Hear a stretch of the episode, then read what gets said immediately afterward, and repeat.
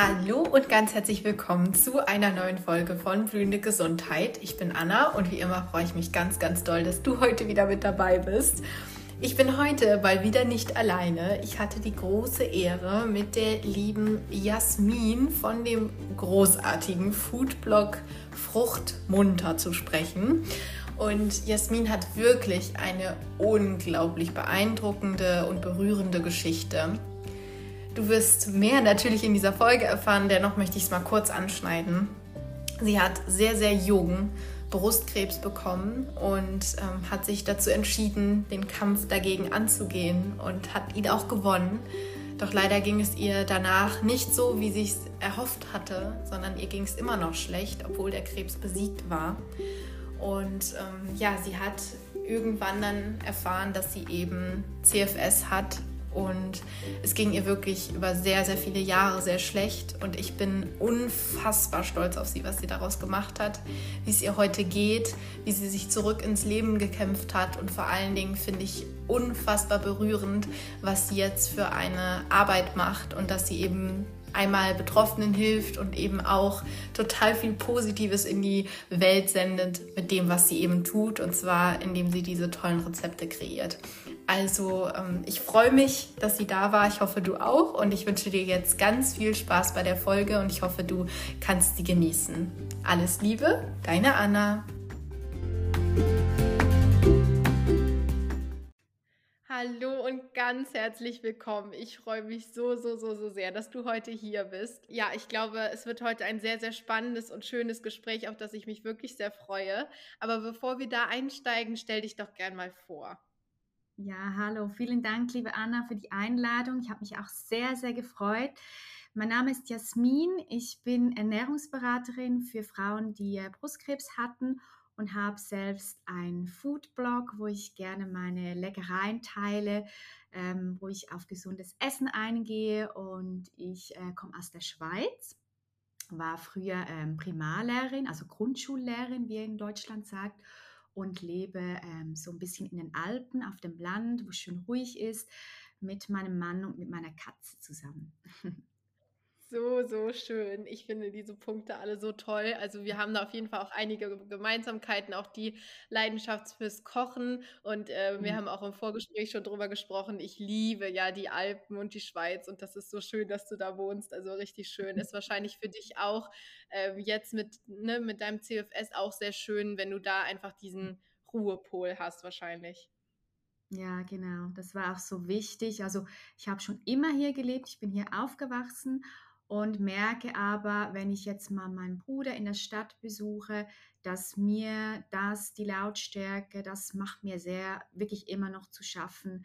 Und da bin ich mhm. sehr, sehr dankbar, dass ich wirklich die Ruhe hier, die frische Luft, die Alpen, ähm, das ist ja auch, ich wohne auch in einem super tollen Wohnkomplex, wo alles ältere Menschen sind und die sind immer eher leiser.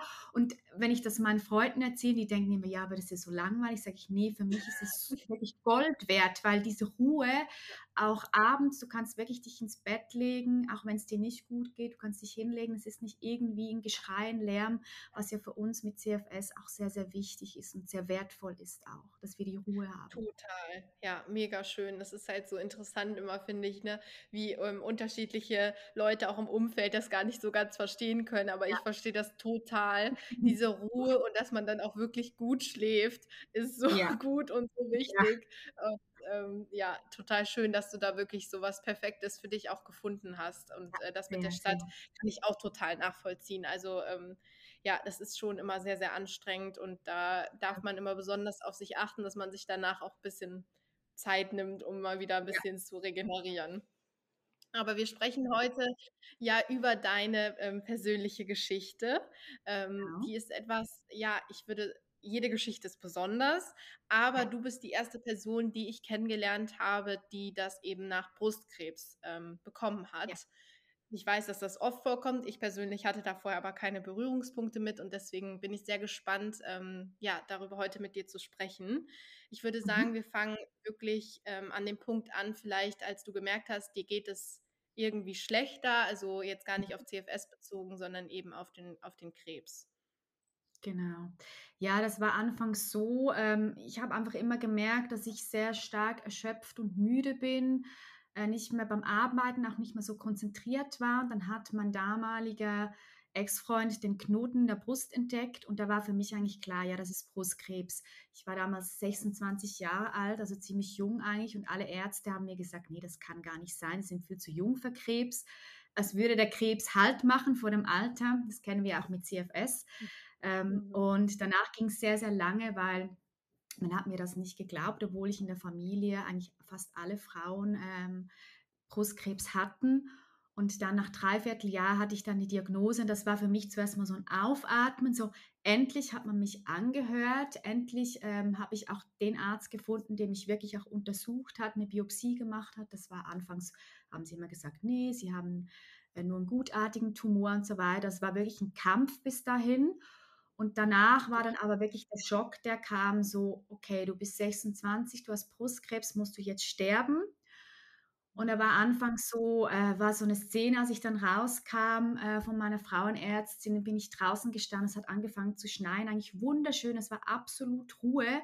Und ich stand da, meine Mutti äh, im Arm und ich hatte Tränen in den Augen und dann habe ich nach oben geblickt und dann habe ich laut gesagt, nee, äh, sterben ist keine Option. Und dann fing es eigentlich an, ähm, ja, die Therapien, natürlich Operationen, mehrere, dann die Chemozyklen und dann ging es mir während der Chemo immer wie schlechter, weil es ist so utopisch.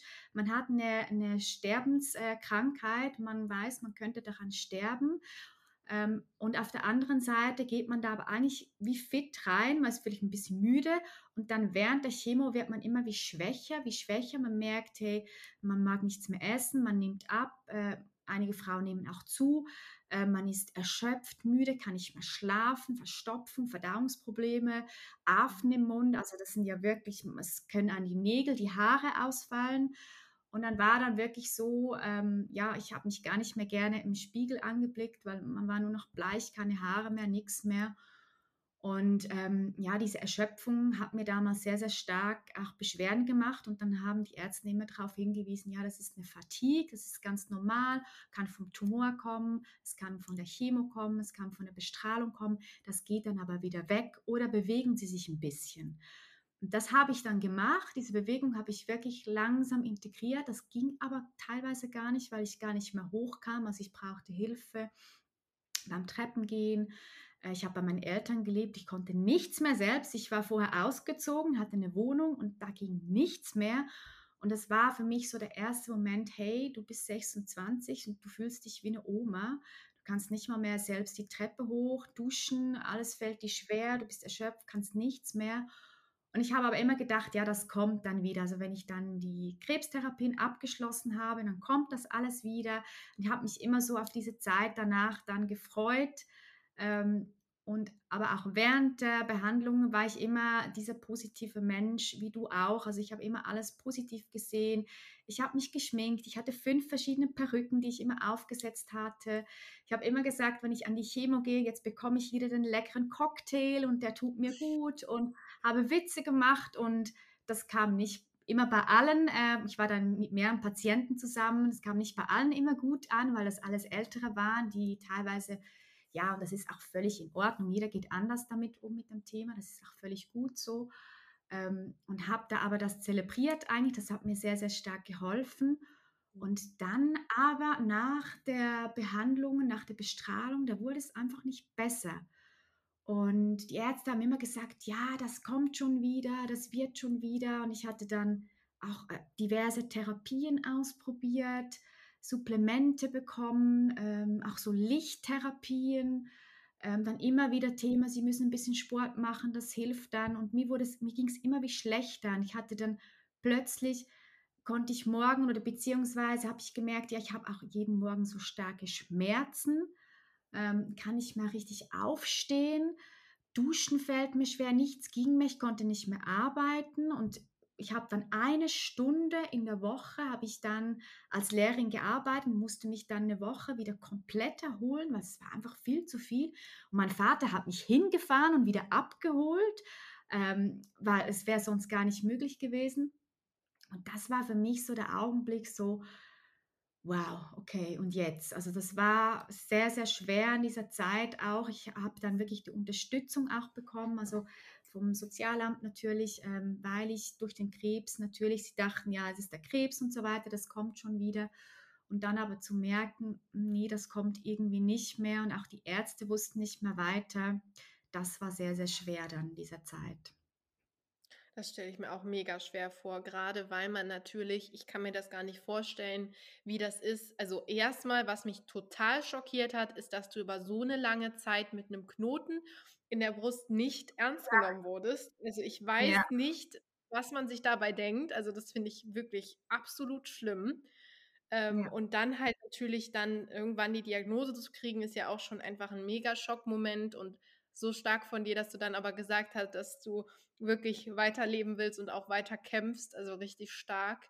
Nur ich stelle mir das halt so vor, man macht das dann alles und man, man kämpft dafür, dass das wieder weggeht. Ne? Und du hast es ja wirklich mega super gemacht und so positiv, wie es nur geht. Und dann denkt man so, man freut sich auf das Leben danach und das, das kommt dann einfach nicht. Ne? Und ich glaube, ja. das ist sehr, sehr hart.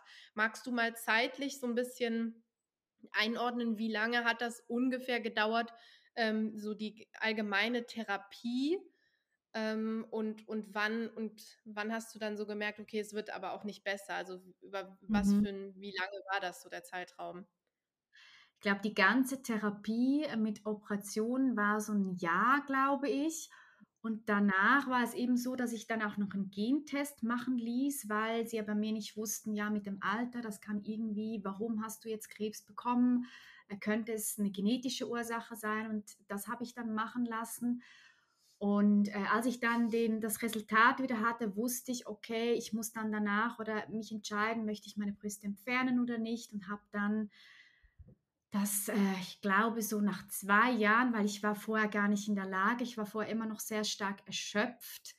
Ähm, ja, also ich kann es dir gar nicht mehr, weil es jetzt schon eine Zeit her ist, gar nicht mehr genau sagen, wie lange es dann gedauert hat, aber es war dann nach Therapie eigentlich so ein halbes Jahr auch dem Arzt klar, nee, das wird wahrscheinlich nicht mehr besser, das ähm, wird wahrscheinlich so bleiben und ich habe dann auf der Arbeit wirklich ähm, eben von einer Stunde dann zu zwei Stunden. Ich war auch sehr, sehr dankbar. Ich konnte immer mehr dann aufstocken. Aber es blieb dann anfangs, ich glaube, so bei maximal 20, 10 bis 20 Prozent. Und dann habe ich hab angefangen, schon während der Chemo, auch mit diesen grünen Smoothies. Ähm, das hat mir so ein bisschen, auch da habe ich gemerkt, das tut mir gut. Ähm, ich habe wieder mehr Energie. Es war natürlich, kann man nie vergleichen mit vorher, also ich konnte ja noch nicht wirklich fest oder viel arbeiten. Und dann hat sich so, glaube ich, sicher ein halbes Jahr, äh, nicht halbes Jahr, so fünf, halbes Jahr, fünf Jahre, bis ich so wirklich bis 50, 60 Prozent wieder war. Ich bekam dann wirklich Unterstützung und dann irgendwann hat es wie Klick gemacht mit der Ernährung und dann ging es plötzlich so gut, dass ich gemerkt habe, gut, ich schaffe es wahrscheinlich wieder auf 70 Prozent hoch, muss mich natürlich danach immer erholen. Also es war immer so, dass wenn ich gearbeitet habe, dann nach Hause kam, habe aber mit der Ernährung so viel geschafft, ähm, dass ich dann auch die Unterstützung sagen konnte, ich mache jetzt das, ich verzichte auf die Unterstützung, weil ich kann ja 70 Prozent arbeiten. Bitte gebt das jemandem, der gar nicht kann. Also da finde ich auch, darf man das auch gerne zugeben. Ich hätte noch Anspruch gehabt, aber ich habe dann äh, gemerkt, nee, es geht so gut. Ich war, das war ja wirklich krass dann ähm, und bin dann zurück und dann kam wieder ein Crash. Also das war dann das war jetzt, glaube ich, vor zwei Jahren dann, wo es dann ganz, ganz schlimm wieder war, da ging wieder gar nichts. Genau, aber es hat sich so ein bisschen, ja, das kennst du schrittweise immer wieder ein bisschen mehr. Ja. Dann gab es manchmal wieder Schritte zurück. Und ich kann es jetzt gar nicht mehr so genau sagen, wie lange was gedauert hat, aber es hat schon ja. sehr, sehr lange gedauert. Aber sehr lange, auf jeden Fall, ja. ja. Und dann ähm, hast du eben irgendwann, also das war ja relativ zu Beginn angefangen mit den grünen Smoothies, hattest du ähm, ja erzählt. Genau. Genau. Wie kamst du zu diesen Informationen? Hast du es einfach ja. so intuitiv gemacht oder ein Buch gelesen oder wie, wie kam das?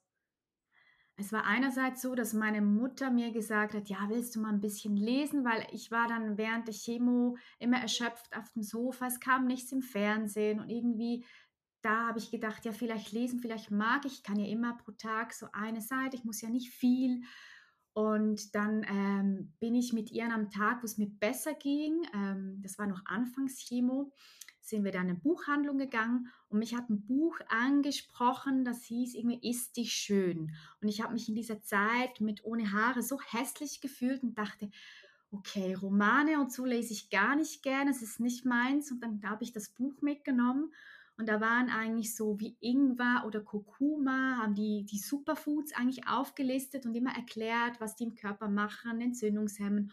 Und als ich dann gelesen habe, wow, Antikrebs, äh, Tumorhemmend, dachte ich so, wow, wie cool, mehr Energie oder Nährstoffe. Und dann habe ich langsam angefangen, also ich hatte natürlich Hilfe von meinen Eltern, weil ich konnte das ja nicht wirklich alles selber machen und habe dann mir diese Smoothies gemixt und ähm, habe dann gemerkt, auch meine Eltern, dass ich plötzlich wieder zwei, drei Schritte an der frischen Luft gehen konnte und zuvor ging gar nichts mehr. Und ähm, es war für mich so faszinierend und habe dann angefangen, ähm, immer wie mehr Bücher online zu bestellen ähm, und dann wirklich Schritt für Schritt auch mal YouTube auf dem englischen Markt zu schauen. Mein Bruder hat mir Instagram gezeigt und ich habe dann äh, ganz vielen äh, englischsprachigen bin ich gefolgt, auch die wirklich über das Thema auch gesprochen haben. Und dachte ich so, warum weiß man das hier nicht? Und es war aber spannend, weil während dem Krebs bekommst du auch viele Ratschläge, die du gar nicht wirklich so möchtest. Und da kam viel auch, ja, du musst das essen, du musst Keto essen, du darfst kein Zucker mehr essen, du darfst das nicht mehr. Das war für mich sehr, sehr schwer, ähm, dann herauszufiltern, was ist es wirklich für mich, für die mehr Energie gegen diese starke Erschöpfung und Schmerzen und Konzentrationsschwierigkeiten und und und. Und das war sehr, sehr schwer. Ähm, ich bin aber auch sehr dankbar, dass ich überhaupt noch in der Lage war, eigentlich zu lesen oder auch YouTubes zu hören. Natürlich immer mit Pausen, weil es gibt ja solche, die können das gar nicht mehr, sind nicht mehr in der Lage. Das muss man auch immer ganz, ganz klar sagen. Aber es war schwer in dieser Zeit, weil so viel auf einem einprescht und man gar nicht weiß, was hilft jetzt wirklich? Und ich habe dann danach die grüne Smoothies auch mal weggelassen. Also das war dann nach ähm, den Therapien, weil ich immer noch diese starke äh, Erschöpfung und MECFS hatte. Und hat mir jemand gesagt, probier doch wirklich nochmal Keto aus. Auch gegen Krebs ist das super, gegen Erschöpfung. Und ich ernähre mich eigentlich seit ich 14, 13 bin vegetarisch und habe dann angefangen, Speck zu essen und habe mich fast übergeben und gedacht, nee, du machst es jetzt gegen deine Erschöpfung, du machst es jetzt gegen das. Es ging komplett nach hinten los, mir ging es so schlecht wie noch nie. Und da habe ich angefangen, wirklich zu forschen, was hilft mir, was unterstützt gegen die Erschöpfung, gegen die Schmerzen, gegen den Brain Fog, gegen alles eigentlich, Herzrasen und gegen Reizdarmsyndrom und was weiß ich. Ähm, genau, dann war es dann wirklich so eine Forschungsreise, auf die ich ging. Ja, Wahnsinn. Ich finde es sehr gut, dass du das nochmal sagst, weil diese Ratschläge und jeder sagt was anderes. Und ähm, bei mir war das auch so, dass irgendwie, ich war ja auch bei vielen Ärztinnen und Ärzten und auch ja. ähm, halt irgendeinen Therapeuten und so, die jeder hat irgendwas anderes gesagt. Oder ja. wenn man auch halt irgendwie googelt und es ist wirklich am allerwichtigsten, ja, dann sagt halt jemand irgendwie, jetzt wäre es gut für dich, Fleisch zu essen, aber vielleicht ist es das gar nicht. Und es ist ja. halt wirklich immer am allerwichtigsten, individuell auf sich selber zu hören, weil man weiß das selber wirklich am allerbesten. Es ist einfach ja. so. Ja. Und ähm, ich finde das sehr gut, dass du da dann auch so deinen eigenen Weg gegangen bist und einfach entdeckt hast, so was tut mir gut. Und das ist ja auch wirklich ähm, total faszinierend zu sehen, was Ernährung einfach für eine Auswirkung ja haben kann ja. und ähm, ja. wie, wie krass das den Körper einfach unterstützt. Ja. Finde ich jedes ja, Mal sehr. einfach so zu sehen. Ja, und, sehr. Ähm, ich würde sehr gerne auch dann nochmal ähm, drauf eingehen, wie, wie du dann, also hast du irgendwann von einem Arzt gesagt bekommen, ja, das ist jetzt CFS? Ähm, hast du da selber recherchiert oder hast du da nochmal die Diagnose bekommen? Mhm. Es war eigentlich so, dass der Arzt immer von Fatigue gesprochen hat, weil das nach dem Krebs eigentlich so diese Erschöpfung ist. Und ich habe dann gemerkt, ja, aber ich habe diese Schmerzen, diesen Brain Fog und irgendwie, das geht nicht mehr weg. Und dann hat der Arzt irgendwann mal gesprochen von, ja, dann haben Sie wahrscheinlich das chronische Erschöpfungssyndrom. Und ähm, ich hatte nie diese Abkürzung, habe einfach gewusst, dieses chronische Erschöpfungssyndrom und dachte, ja, da ist die Erschöpfung drin, äh, die Konzentrationsschwierigkeiten, Schlafstörungen, Müdigkeit, mehr gar noch nicht und dachte immer, die Schmerzen, die kommen von der Chemo noch, äh, Knochenschmerzen, Muskelschmerzen, weil das war ja alles so irgendwie nicht klar. Und dann habe ich mich, äh, wie bei der Ernährung selbst, auch auf die Suche begeben und gewusst, gut, ich habe die Diagnose chronisches Erschöpfungssyndrom. Ja, was heißt das? Und dann bin ich auf ein Buch gestoßen. Ähm, ich glaube, das heißt auch CFS, chronisches Erschöpfungssyndrom, aber ich glaube, ME ist noch nicht drin, also ME-CFS. Und dann habe ich angefangen, da zu lesen und dachte, okay, Schmerzen, äh, Brain Fog, Konzentrationsschwierigkeiten, ähm, auch dieses manchmal Schluckbeschwerden, so Verdauungsprobleme, weil ich immer dachte, ich habe einfach einen Reizdarm von der Chemo, was alles auch kommen kann, aber dass das alles irgendwie auch mit dem zusammenhängt und da auch plötzlich gemerkt habe, okay, diese Erschöpfung, wenn ich, wenn ich was, also ich habe dann ja auch viel ausprobiert, eben auch Sport, also nicht Sport, aber leicht wieder zu aktivieren und dann ging es mir ja Wochen schlecht, dann konnte ich gar nichts mehr. Ich habe immer gedacht, warum ist das so? Ähm, und mein Arzt wusste das ja auch nicht und dann in diesem Buch wurde das eigentlich wie klar, dass das davon kommen kann, dass dann wirklich diese Verzögerung, auch wenn man irgendwas über seine Grenzen gegangen ist, irgendwas gemacht hat. Das muss ja nicht nur sportlich sein, es kann ja auch psychisch oder so sein, also wenn eine starke Belastung da ist. Und plötzlich wurde alles so klar und ich habe gemerkt, ah, wow, okay, wenn ich Pacing betreibe, dann könnte das unterstützen.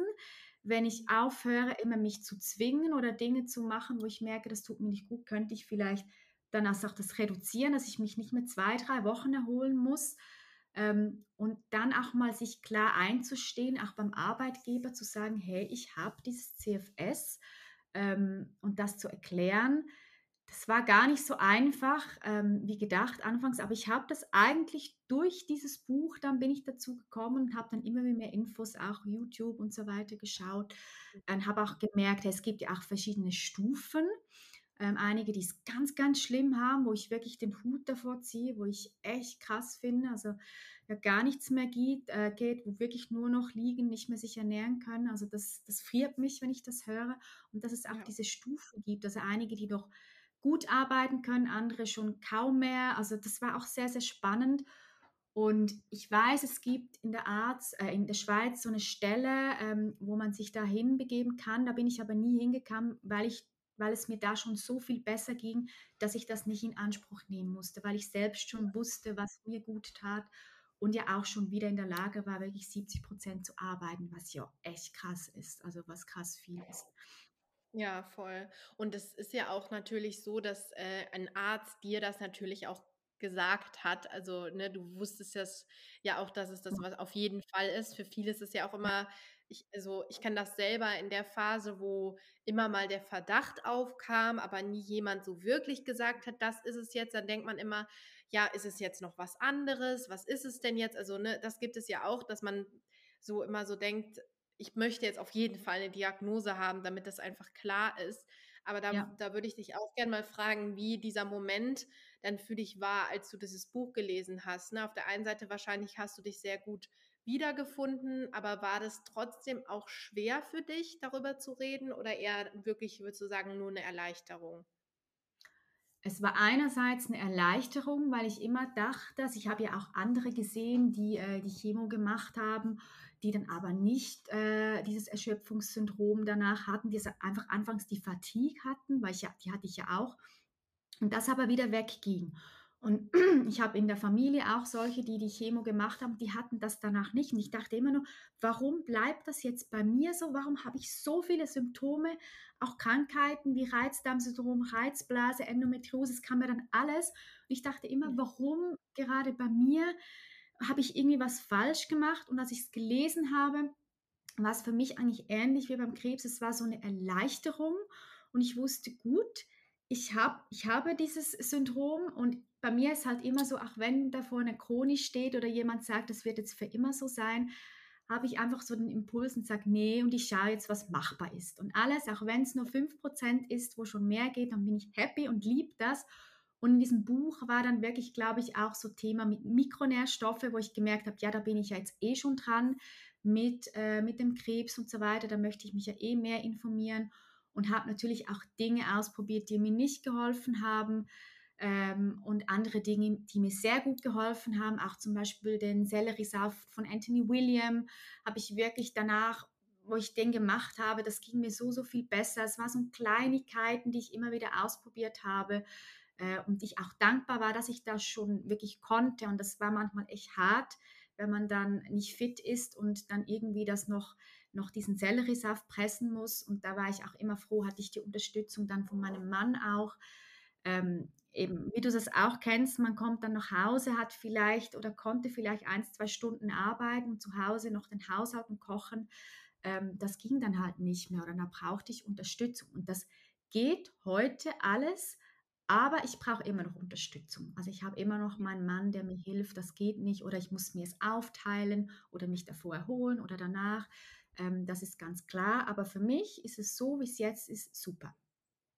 Mega schön. Das ist auch sehr toll. Ähm, ich glaube, das ist auch eine Sache, die oft unterschätzt wird und wo man auch echt sehr dankbar für sein kann, ist, wenn man irgendwelche lieben Menschen im Umfeld Ja, hat, die einen da irgendwie mit durchtragen und unterstützen. Und ähm, so ja, schön, dass du da auch einfach einen Herzensmenschen an deiner Seite hast, äh, dass dein ja, Mann dich da so unterstützt. Das ist ja wirklich sehr, sehr schön zu hören. Also das, ähm, finde ich, sollte man auch nicht unterschätzen, wie dankbar man dafür sein Ja, kann. Also ich glaube bei vielen und ich bekomme manchmal auch Fragen, ja, wie hast du deinen Mann kennengelernt? Wusste der schon, dass du äh, krank warst oder krank bist? Dann habe ich gesagt, ja. Ich habe den ganz klar erzählt, schau mal, ich habe Krebs gehabt. Ich weiß nicht, ob ich jemals Kinder bekommen kann. Ähm, ich kann nur, damals waren es, glaube ich, wo ich ihn kennengelernt habe, glaube ich, 40 Prozent, die ich arbeiten konnte. Habe gesagt, schau mal, ich kann nur so viel arbeiten. Ich habe eine, eine Teilrente ähm, ich bin jung, habe eine Teilrente, bin chronisch krank, habe noch diverse andere Operationen, die folgen. Und für ihn war es so, ja, ist ja kein Problem. Und dann war für mich so, ja, das ist der richtige Mensch. Aber ich glaube, viele, die chronisch krank sind und vielleicht gar nicht mehr rauskommen, nur noch zu Hause oder auf zu Hause angewiesen sind, für die ist das auch ein ganz, ganz schweres Thema. Ähm, Liebe, Partnerschaft. Ähm, ich weiß auch viele, die danach verlassen wurden, weil der Partner gesagt hat, das ist mir zu viel ich glaube, da gibt es echt auch krasse Geschichten und da kann man so dankbar sein, wenn man eine Familie, eine Partnerschaft hat, Freunde auch hat, die einem da durchtragen, die das verstehen, einem unterstützen. Das ist so, so viel wert. Ja, Total, ja. Und ähm, ich finde das auch, also einmal ist es natürlich, ähm, wie wir eben schon gesagt haben, Privileg auch irgendwo, dass man das dann hat ähm, und dass man irgendwie auch die Möglichkeit hatte, jemanden kennenzulernen. Ähm, aber ich finde auch so schön, dass du gesagt, dass du direkt mit offenen Karten alles gesagt hast, wie es ist. Und das zeigt halt einfach auch, dass der richtige Mensch da auch nicht blöd reagiert, ja, sondern ähm, wenn es da jemanden gibt, der da schon sagt, nö, da habe ich jetzt echt, das geht, ja, passt mir gar nicht, dann ist es halt ja. einfach nicht der richtige Mensch für, für einen. Und ja. das ist, finde ich, einfach so schön, dass ähm, ja, man da einfach ehrlich sein darf und dass es aber einem dann auch zeigt, ne, wie ist der Mensch und ist es wirklich jetzt was, was für die Zukunft Ja, funktioniert. So, das finde ich sehr ja, gut, das dass du da ehrlich warst an dieser Stelle. Ja. Ja, ich hatte dann Erfahrung damit, weil immer wenn ich, äh, weil die Leute wussten, dass ich, ich wohne in einem kleinen Kanton, da kennen dann die Leute irgendwann eine Geschichte, dass du irgendwie Krebs hattest und jetzt chronisch äh, krank bist. Das kennen die dann irgendwann und immer wenn du wieder jemand Neues kennengelernt hast, dann war es direkt so, ah, das ist die mit dem Krebs, ah, die hat ähm, die Brüste operiert, die hat nicht mehr echte Brüste, da könnte wieder was kommen, äh, die hat den aggressiven Krebs und so weiter. Und das war schon immer so echt krass, weil man dann direkt schon abgestempelt war und dann viele auch den Rückzieher machen, was ich auch komplett verstehen kann, dass man sagt, das ist mir zu viel, ich kann damit nicht umgehen. Ähm, aber einige haben es dann nicht immer so offensichtlich gesagt. Die sind dann einfach gegangen und das hat dann manchmal schon echt wehgetan, ja. total, total. Also ich finde, das ist eigentlich der blödste Weg, wie man es machen kann, einfach Ja, nichts mehr zu sagen und dann als Betroffener denkt man sich auch so, ja, liegt es jetzt an mir? Woran liegt das ja, jetzt? Ähm, ja, weil eigentlich geht man, ich glaube, wir beide sind sehr ähnlich so vom, als Mensch ähm, und ich glaube, dass äh, ich für uns beide sprechen kann, dass wir eher den Menschen sehen als die Erkrankung und da schon ja, noch unterscheiden. Ähm, aber es gibt halt einfach Leute, die einfach nur mit jemandem befreundet sein wollen für das Leben mit dem und für, für den ja, Spaß oder ich weiß nicht was. ja, Und äh, das ja, funktioniert halt einfach dann in dem, in diesem Zeitraum nicht, wenn man es einem so schlecht geht. Ähm, aber ich habe da dann irgendwann auch so mir so gedacht, ja gut, wenn die nicht durch so eine schwere Zeit mit mir durchgehen, dann brauche ich die eigentlich auch nicht in meinem Leben, auch wenn es erst weh tut. Ja. Ähm, aber ich glaube, das ist, bei mir waren es zum Glück nicht so viele, aber ähm, bei manchen habe ich mir halt schon so gedacht, okay, das hätte ich nicht so erwartet. Ja, ja, es, das ist richtig, was du sagst. Also ich hatte lustigerweise während dem Krebs waren ganz viele da, die haben mich unterstützt, äh, mir geholfen. Und danach, als dann äh, klar war, ich bin nicht mehr so fit, ich kann nicht mehr stundenlang oder eben in den Ausgang gehen, ich bin nur noch zu Hause, kann nicht mehr auf die Party oder manchmal waren es auch kleine Partys, die ich dann wirklich absagen musste, weil ich sage, es, es geht wirklich nicht, ich kann das nicht mehr. Und da haben sich ganz viele dann distanziert, wo dann immer wieder so, die haben das nicht verstanden, die haben das Gefühl gehabt, ich hätte keinen Bock. Und ich habe immer gesagt, nee, ich, ich habe diese Krankheit. Und wenn du nichts darüber wissen willst oder die haben dann auch nicht, die wollten auch, die haben nie was gefragt. Und da habe ich wie gemerkt, gut, da muss ich mich davon trennen, weil wenn jemand nicht versteht, dass ich nicht ähm, halt so leben kann wie andere, nicht weggehen kann und dass es für mich ein enormer Aufwand ist, wenn ich auf eine kleine, wie du auch gesagt hast, Geburtstagfeier gehen und danach wieder eine Woche irgendwie wegen ein, zwei Stunden mich erholen muss. Das sehen die ja nicht. Die sehen ja nur, ich bin da, Judy Hui und wir strahlen ja danach, wir sind so positive Leute, gell? Und überschminken dann vieles noch. Man sieht es ja nicht offensichtlich, dass wir chronisch krank sind. Ähm, damit konnten ganz viele nicht umgehen. Da war beim Krebs noch offensichtlicher, ja, Glatze, die hat Krebs. Aber auch da muss ich sagen, waren auch viele, ähm, wenn man sich schminkt und eine Perücke trägt, dann haben viele immer das Gefühl, ja, das ist ja super. Oder nach der Krebstherapie viele auch, ja, jetzt bist du ja gesund, hast ja keinen Krebs mehr. Und ich dachte so, nee, mir geht es so schlecht wie noch nie. Ich kann ja nichts mehr. Was willst du? Also ich glaube, das ist ja. für ganz, ganz viele äh, Leute echt schwer, diese chronischen Krankheiten zu verstehen. Da gibt es ja unzählige. Es gibt ja nicht nur das MECFS. Ähm, ich glaube, das ist, wenn man nie Kontakt damit hatte, ist das wirklich schwer. Ja. Ja. Und es ist halt, was du auch genau das ist halt der Punkt, der einfach so gemein ist. Und deswegen ist mir das auch immer wichtig, das auch mal so zu sagen und auch ähm, in meinem Umfeld. Und das darf man sich auch ruhig trauen, dass es halt nicht so ist, dass ich, ja, ich bin zwei Stunden da und man sieht es, wie du sagst, man sieht es nicht an und Ne? Wir freuen uns so, yay, endlich mal raus und irgendwas erleben ja. und man will sich ja auch dann unterhalten und so. Aber danach kriegt man halt auch oft, besonders in einem Zustand ähm, von früher, also äh, da habe ich wirklich, wie du sagst, Wochen einfach ähm, eine Verschlechterung gespürt. Und das, das wurde dann immer milder, aber ich habe einfach mich total eingeschränkt gefühlt, noch, noch eingeschränkter in meinem Alltag als vorher. Und es ging mir richtig schlecht. Und das sieht man halt nicht. Und ähm, ja. das ist halt das Problem, warum dann die Leute nicht verstehen, warum man dann vielleicht ähm, beim nächsten Mal lieber nicht mehr kommt, weil man merkt, dass das zu viel war. Und ja, viele denken dann, wie du sagst, ja, kein Bock oder die äh, hat einfach nur Angst oder keine Ahnung. Das ist halt so schade, ja. dass da so verurteilt wird, obwohl man halt wirklich gar nichts dafür kann und eigentlich ja einfach nur Sachen machen will zum Thema ehrlich sein ähm, fände ich auch ganz schön. Du hattest es eben kurz angesprochen äh, mit deinem Arbeitsgeber. Also du mhm. bist ja, primär, wie sagt ihr das? Primärschullehrerin? Primarlehrerin. Primar genau. Also Grundschullehrerin. Ähm, genau. Da ist natürlich auch, also ich kenne das ja selber, also weil als Schülerin, ähm, als ich wieder den Versuch gestartet habe, in die Schule zu gehen, es war einfach nur der Horror und man kann sich das auch wieder nicht so gut vorstellen, wenn man nicht selber betroffen ist, aber diese ganzen Leute und Reize und der Lärm und dann gleichzeitig ja. noch konzentrieren, Hammer. Ja. Ähm, magst du mal an den Punkt gehen, als du wieder dachtest, so, jetzt sollte das doch eigentlich gehen, jetzt fange ich wieder an zu arbeiten und, und wie du dann gemerkt hast, dass es vielleicht doch nicht geht? Mhm. Ähm, es war so, dass dann einfach, ich, ich habe dann wirklich eine Stunde, es war für mich so, ich hatte keine Lust mehr immer zu Hause zu liegen und ich hatte so einen guten Arbeitgeber, der hat gesagt, gut, wir haben die Stellvertretung, die macht das weiter und du kommst einfach, du fängst an, eine Stunde pro Woche, ähm, zwei Stunden und so weiter. Und ich habe einfach immer gemerkt, so ja, ich war dann voll motiviert. Ich ging dann hin und mein Vater hat mich hingefahren, wieder abgeholt. Es war so, oh mein Gott, eigentlich bist du, ich war damals dann 7, 28 und dachte so, oh mein Gott, ähm, ja, ich habe dann immer noch bei ihnen zu Hause, ich habe sehr lange bei ihnen zu Hause gewohnt dann. Ähm, und dann war es so ja eine Stunde und nach dieser Stunde war es dann so ach, komplett erschöpft, Kopfschmerzen, nichts ging mehr, ging nach Hause und dann kamen die Schmerzen, die Erschöpfung und ich habe dann irgendwie immer gedacht, ja, kommt das überhaupt ah, irgendwie noch? Ähm, oder muss ich ganz aufhören zu arbeiten? Also das war schon echt schwer, wo man einfach gemerkt hat, vorher konntest du, ich habe ja 100% gearbeitet mit meiner, also ich hatte selbst eine Klasse und da wieder reinzukommen und zu merken, das geht nicht mehr, das war auch so laut, dann, obwohl die Kinder ja sich sehr, sehr Mühe gegeben haben, es ist ja eigentlich so äh, herzig, wenn man den Kindern sagt, hey, ich bin nicht fit und ich habe halt manchmal mhm. einfach Beschwerden und die waren so, so lieb eigentlich, aber es war einfach zu viel.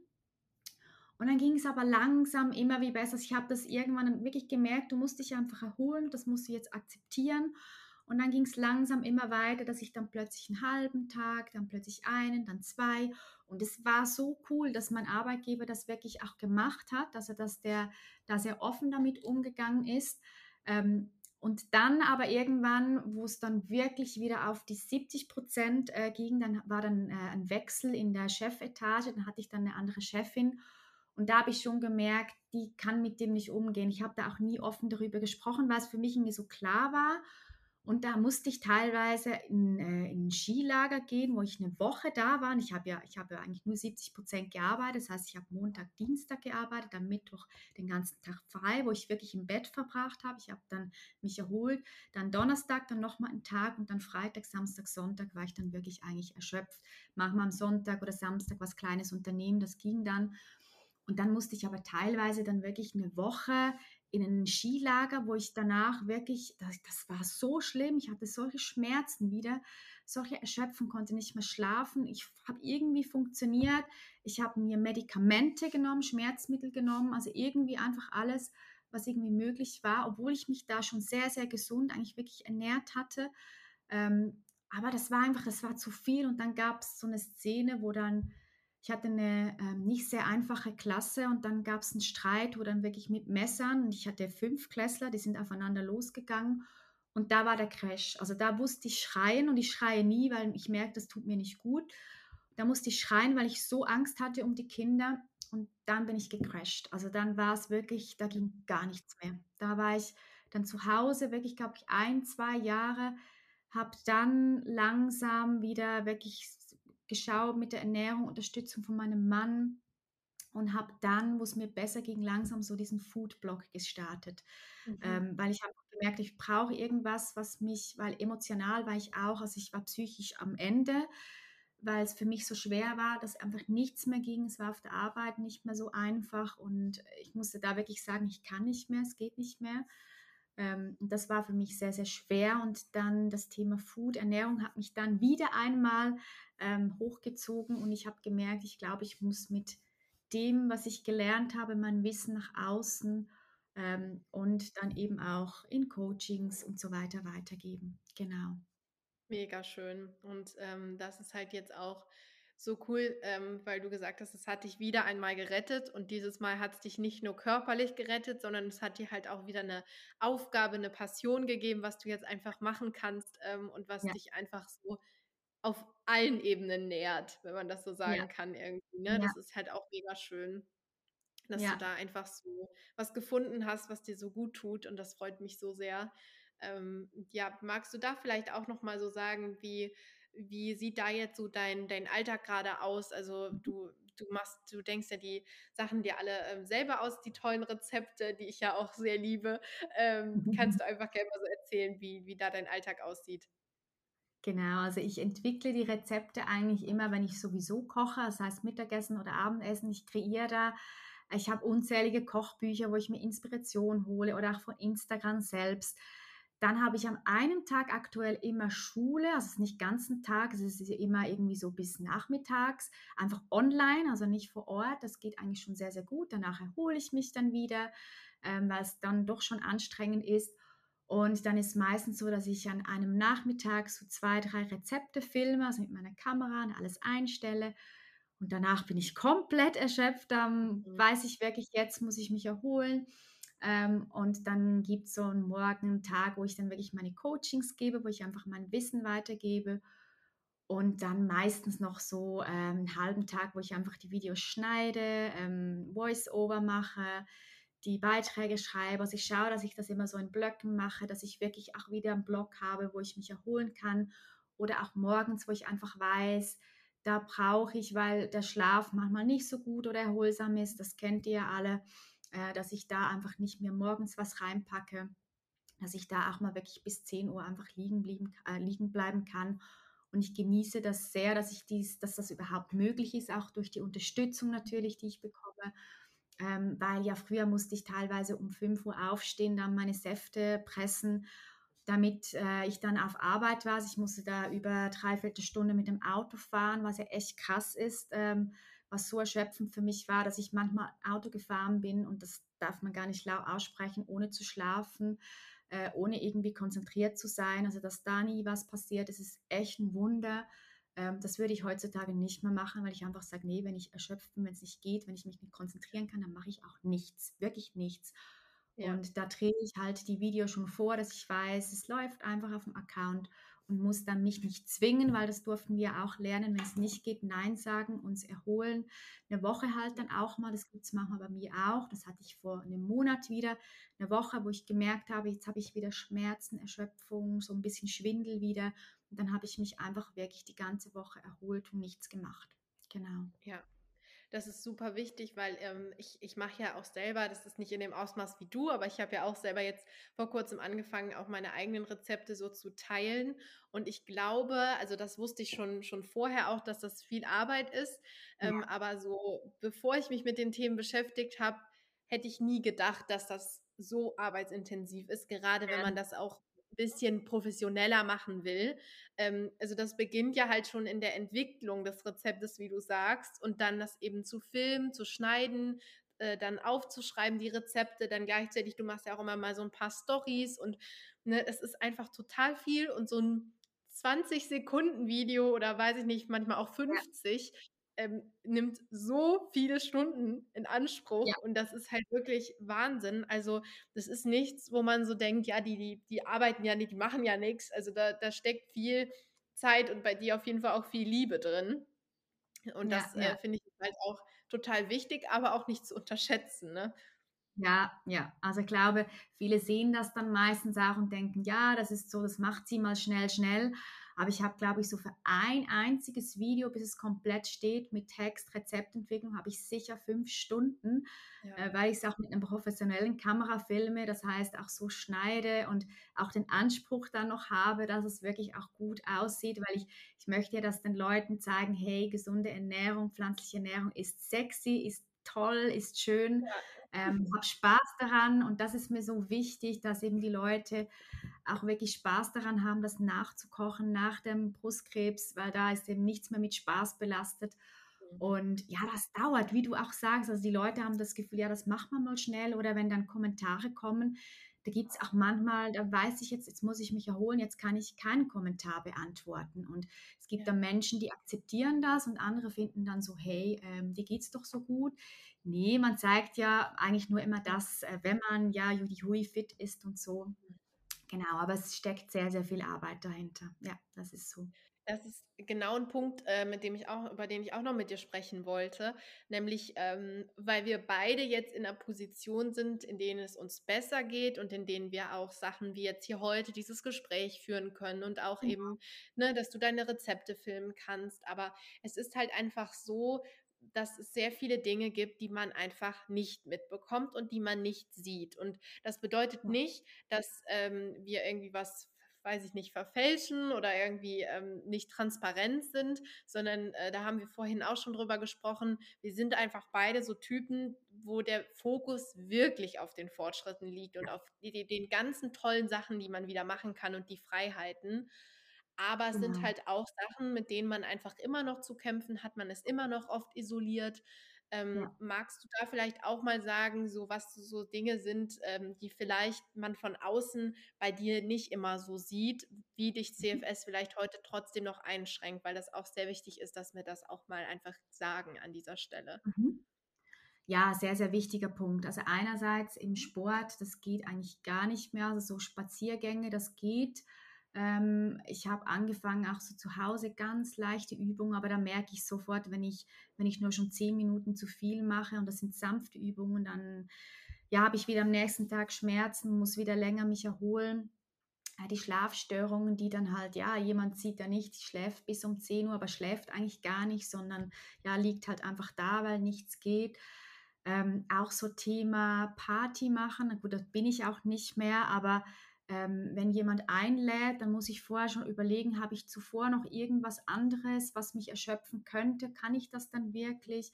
Da verzichte ich also. Mein Mann und ich sind sehr, sehr viel zu Hause. Äh, wir unternehmen einfach halt, dann schauen wir Fernsehen oder lesen oder hören Musik. Das machen wir sehr, sehr viel zusammen. Er geht noch mehr natürlich mit den Freunden weg. Das kann ich dann halt nicht. Und jetzt auch, wenn ich weiß, ein Urlaub steht an, ähm, da einfach immer, also ich bin dann jemand, der sich immer wiederholen muss. Ich liege dann viel halt im Liegestuhl, beim Pool oder sowas. Ähm, halt nicht irgendwie, wenn ich weiß, ich gehe in die Stadt, dass das ein, zwei Stunden ist und danach aber wieder Erholung. Ähm, genau, das ist ganz, ganz wichtig. Und ansonsten, ja, sind es halt die Kleinigkeiten. Es gibt halt dann manchmal Wochen, das sieht man ja von außen nicht. Da liege ich einfach flach, da geht einfach nichts mehr. Oder manchmal gibt es auch so, dann bin ich nach dem Duschen, das kenne ich von früher, schon so erschöpft, ähm, dass ich weiß, mh, hm, heute glaube ich, müsste ich mich danach wirklich erholen. Das kommt schon wirklich noch vor. Ähm, und das zeige ich natürlich nicht nach außen oder wie du sagst, ist eine Story, die eine, zwei Minuten geht, wo ich eigentlich über das Thema Ernährung spreche und danach mich vielleicht wiederhole. Das sieht man halt nicht. Aber ich muss auch ganz, ganz klar sagen, es sind schon so viele Dinge jetzt machbar, die früher gar nicht denkbar waren, also wieder in den Urlaub zu fahren. Ich war sogar mal in ja. New York, äh, was ja wirklich Reizüberflutung und alles ist. Es ging mir danach so schlecht wie schon lange nicht mehr. Ich hatte unglaublich Schmerzen. Ich hatte auch in New York selbst immer wieder Schmerzmittel nehmen musste, was ich ja jetzt gar nicht mehr mache, aber ähm, damals war ich noch so, weil ich wollte das unbedingt und dann ging es mir aber, ich hatte dann ja Schulferien, da musste ich mich wirklich zwei Wochen danach erholen, das ging gar nicht mehr, aber es war schon immer mein Traum und es ist, glaube ich, bei uns auch so, wir wissen dann immer, was wir dafür opfern. Wir wissen, danach musst du dich einfach halt eine Woche, zwei, drei erholen. Wir sind aber dankbar, dass wir es trotzdem gewagt oder schaffen, weil es gibt ja solche, die können sich gar nicht mehr bewegen, die liegen wirklich nur noch äh, im Bett. Und ähm, das ist ganz klar, dass wir da einfach ja dankbar sind, dass das alles möglich ist. Total. Genau. Und das ist halt, glaube ich, total wichtig, einfach, dass man das trotzdem transparent einfach auch an dieser Stelle nochmal sagt, weil es ist halt bei dir natürlich auch so, dass du schon noch auf dich, besonders auf dich achten darfst und ja, irgendwie auch. immer guckst, dass du nicht äh, zu viel machst und äh, einfach auch, es einfach noch Momente gibt, in denen es dir schlecht geht. Und das ja, ähm, ja. fand ich einfach wichtig. Wenn das heute deine Geschichte ist, dann möchte ich einfach möglichst alle Seiten so aufzeigen. Aber was natürlich super, super schön ist, ist, dass du den Fokus total auf die Sachen richtest, die du wieder machen kannst. Und das ist natürlich im Vergleich zu der Phase kurz nach deiner äh, Krebsbehandlung oder in dem Crash ist es ja natürlich Wahnsinn, wie weit du es geschafft hast. Ja. Und das ist so viel ja. wert, wenn ich denke, du hattest eben mal gesagt, wenn das wenigstens 5% besser sind, dann bin ich schon ja. zufrieden und du bist weitaus weitergekommen als ähm, 5%, was wirklich super schön ist. Und das freut mich einfach so sehr. Und ähm, ich finde, du bist halt wirklich so eine starke Person, dass ich mir ganz sicher bin, dass du da auch wirklich weiter deinen Weg gehen wirst und dass es echt ähm, ja so weitergeht und du bestimmt auch noch weiter Fortschritte machen kannst. Also sehr, sehr schön. Ähm, wenn du irgendwie jetzt noch so abschließend was nach außen sagen könntest zu Leuten, die vielleicht gerade in einer, vielleicht auch in der Krebsbehandlung, die Fatigue nach Krebs haben oder generell CFS, was wären so Sachen, die du da gerne mitgeben würdest? Gibt es da irgendwas, was dir spontan einfällt? Ja, das ist eine gute Frage. Ich glaube, so dieses Positive trotzdem, ich weiß, es ist ganz, ganz schwer, wenn man wirklich, wenn nichts mehr geht, aber trotzdem sich so, ja, klar vor Augen zu führen, wofür man dankbar sein kann aber eben auch, dass die Ernährung, also viele wissen das wirklich nicht nach der Krebsbehandlung, dass da wirklich auch Nährstoffe geraubt werden, die man erstmal wieder auffüllen darf und sollte, dass das so, so wichtig ist. Und auch beim MECFS, dass es wirklich Nährstoffe gibt, die unterstützend wirken oder eben Nahrungsmittel wie Säfte ausprobieren. Ähm, ich weiß, bei einigen ist es nicht möglich, dass man sich da vielleicht Unterstützung holt. Ähm, und eben sich nicht das Ziel setzt, das war bei mir so, anfangs hatte ich immer das Ziel, ich will wieder genauso sein wie früher, ich will wieder 100% alles machen können, dass man davon vielleicht wegkommt und sich mehr so kleine Schritte irgendwie sagt, wenn ich wieder mal vor die Tür gehen kann oder wenn ich mal nach dem Duschen nicht erschöpft bin, dann feiere ich das schon. Auch immer wieder einfach diese kleinen Schritte, immer Schritt für Schritt und schau wirklich nur auf dich und vergleich dich nicht mit anderen. Das ist auch so ein Punkt, wo man dann denkt, ach, die hat das alles geschafft, ich schaffe das nie. Vergleich dich nicht, sondern mach es in deinem Tempo. Ähm, und du bist wundervoll, so wie du bist, auch trotz äh, deiner Erkrankung. Du bist stark. Äh, wir sind so, so viel stärker, als wir denken. Ähm, ja, das ist einfach das, was ich gerne mitgeben möchte. So, so schön. Ganz wichtige Punkte. Vielen Dank für diese sehr wertvollen und bedeutsamen Worte. Und äh, nochmal ein riesen Dankeschön, dass du heute da warst. Hat mich mega gefreut, dich persönlich kennenzulernen. Und ähm, ja, ich finde deine Geschichte sehr inspirierend und toll. Du kannst wirklich sehr stolz auf dich sein. Alles, was du gerade an die Welt nach draußen gesagt hast, kann ich dir auch nur zurückgeben. Ähm, also wirklich richtig, richtig schön. Danke, dass du da warst. Und ähm, ja, einfach vielen Dank. Vielen, vielen Dank, liebe Anna, für die Einladung. Auch du, so ein wundervoller und starker Mensch. Ich denke auch immer, wenn man so, so jung ist und sowas durchstehen muss, ist das echt krass, weil man ja eigentlich in der Blüte seiner Zeit ist und dass du das so nach außen trägst, auch die Hoffnung gibst, den Erkrankten, äh, dass es Mut macht, äh, auch die Geschichten zu hören, mach das unbedingt weiter, achte ganz, ganz gut auf dich, du bist so ein strahlender Stern und äh, so Leute und Frauen und Persönlichkeiten wie dich braucht das Leben und äh, ja, so vielen, vielen Dank für all deine Arbeit. Oh, wow, so, so lieb. Wirklich bedeutet mir ganz viel. So, so nett. Wahnsinn. Ähm, ja, also an alle, die zugehört haben, danke ähm, für eure Aufmerksamkeit. Ich hoffe, Jasmins Geschichte und einfach auch ähm, unser Gespräch hat dich in irgendeiner Weise weitergebracht und dir ein bisschen Hoffnung oder Mut oder was auch immer gegeben. Ähm, und ich wünsche dir alles, alles Liebe und bis zum nächsten Mal. Tschüss.